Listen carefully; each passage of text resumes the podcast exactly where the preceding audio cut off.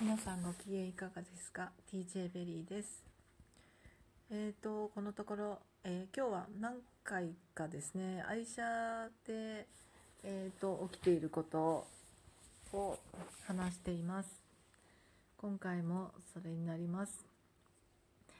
えーとね、昨日だったかな今朝だったかなもう毎日起こるので忘れちゃったんですけどえっと私が会社に行く途中でまっすぐの道ですごくあの富士山が綺麗に見えるところがしばらく続く場所があります。で、えっとその富士山を眺めながら綺麗だなとブツブツ言いながら通ってるんですけどでその時に富士山が今真っ白なんですね。美しいなと思いながら。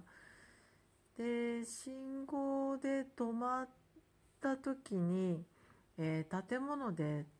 ちょうど富士山が見えなくなったんですけどであ残念だなって一瞬思うかい 思うか思わないかのうちに 面白いことが起きました。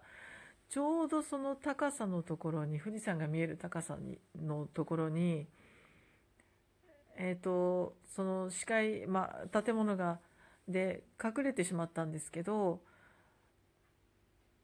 うんとそうしましたらですねちょうどその富士山がある高さのところに、えー、と電線がこうちょっと入り組んだ感じでまあ、電柱から電柱につながる感じでこう斜めになったり横になったりっていう風になってたんですね。でそれがちょうど富士山の形と見える大きさのまんまですね。その隠れた富士山の横に私が見えるように富士山の形がその電線で残るっていうね。もうそういうことが起きるわけですよ。面白いんですけど。で、富士山だと思いながら、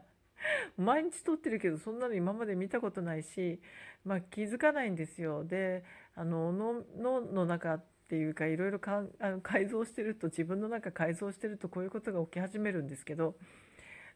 なので、えっと、まあその建物がなければ本物の富士山とその電線の富士山がおそらく横に2つ並んでるような感じで 位置してるっていうことなんだと思うんですけど その電線の富士山が まあ見えてるわけです。信号待ちながらね。で、まあ、一人でまたゲラゲラ笑ってるわけなんですけど。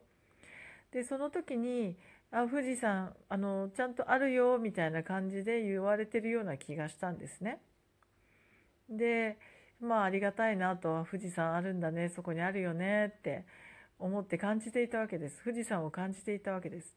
で富士山には神様がいますよね。でたくさんいると思うんですけどあの天照大神様がいらっしゃると聞いたことがあります。で私その神社の名前とか神社の詳しいこととかあと神様の名前とかもあんまり覚えられないタイプなのであれなんですけど、えっと天照大神様が、えー富士山にいらっしゃるっていうのを聞いたことがあったのでそれをあの思い出しました思い出しました。で「あ天照大神様」っていう感じでこうお祈りするような気持ちになったんですけどはいそこで、えーたくさんいろんなことが起きて、えー降りてきました、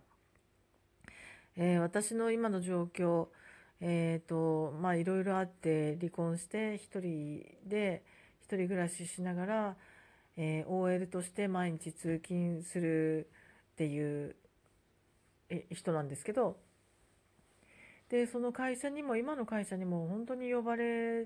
て行ったんですね。でまあいろんなことはありながらも日々、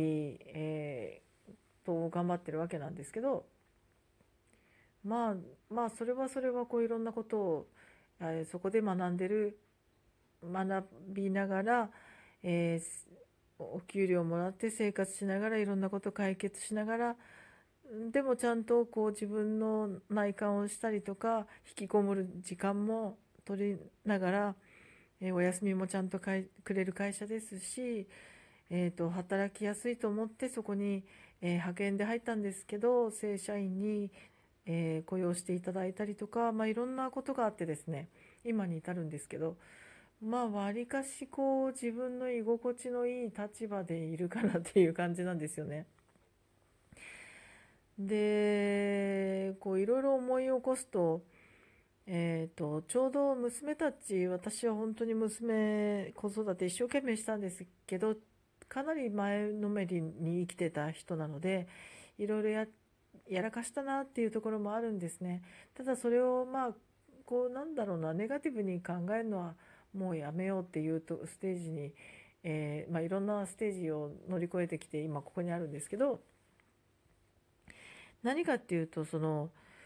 えっと、子供たちが子育てを十分私はがんあのやらせてもらいました。で上の子がもう成人になるぐらいの時に離婚したのであのもうで下の子ともしばらくは会えてましたし今は大学行って地方に行ってしまったのでもうこれ本当に何て言うんですかね。まあ今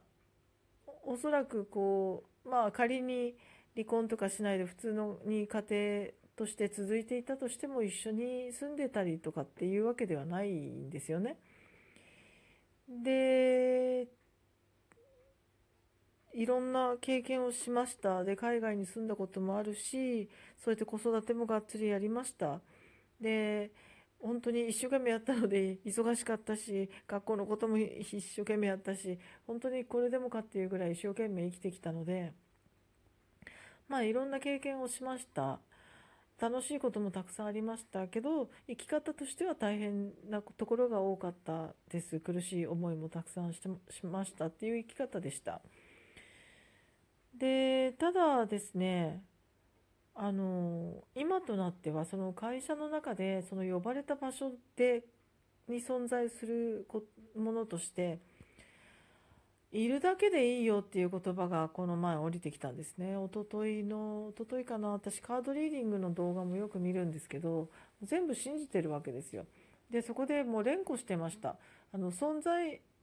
するだけでいいよっていう言葉がビンビン響いて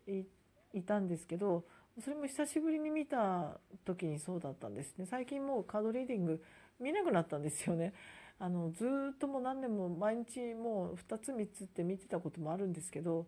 まあ、最近は本当にあのパワフル自分がパワフルになっちゃって、えっとまあ、勉強したりとか知識を増やしたりとか、まあ、そんなことにあの時間費やしてるのでカードリーディングとかでこうヒーリングされながらお楽しみっていう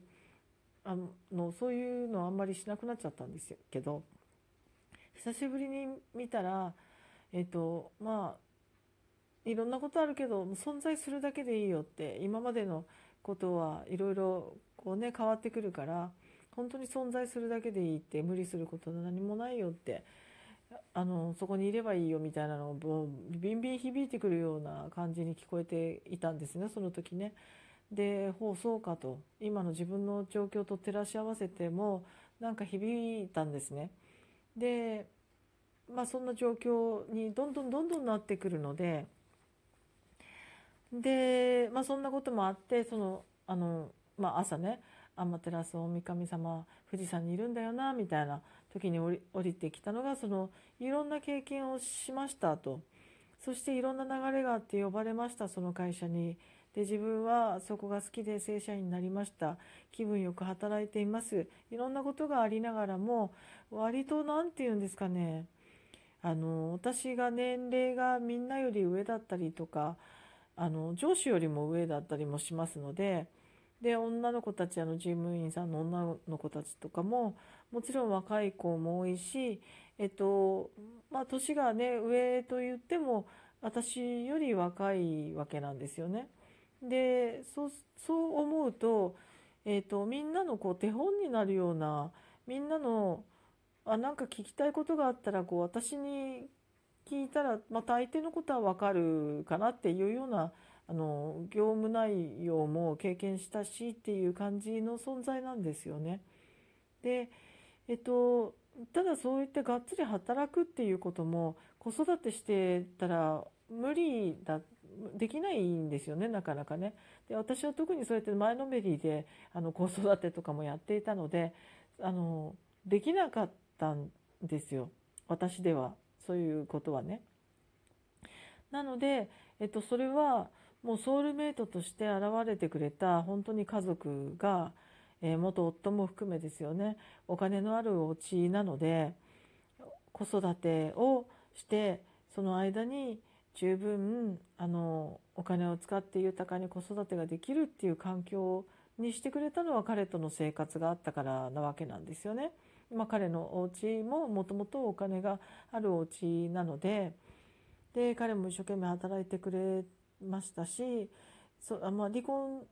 の、ね、に近づくにつれていろんなお金のトラブルはありましたけれどもでもそうなるまでは十分に生活ができる、えー、お金を持った状態で子育てをするっていう、えー、まあ、20年近くですねことができましたので、えー、人生の中での子育てということでは本当にありがたかったなと思うわけです振り返るとね。でただ私は何が間違ってたかっていうと自分の幸せを願うことを忘れてしまっていたんですよ本当に長年。えーと、スピリチュアルとかそういうことって全く知らなかったので自分の自分はいいから子供みたいな 自分はいいからみんなと仲良くみたいなそういう考えだったので、えー、そこが間違ってた。だからそれは、えーと、離婚して、えーと大変な思いをする中からそういうことに自分の生き方に気づいていったわけなんですけどそのがっつり自分をヒーリングしながら、えー、引きこもるとかそういうことも子育てをしながらではできなかった私の場合はね。なのでやっぱり全て、えー、シナリオ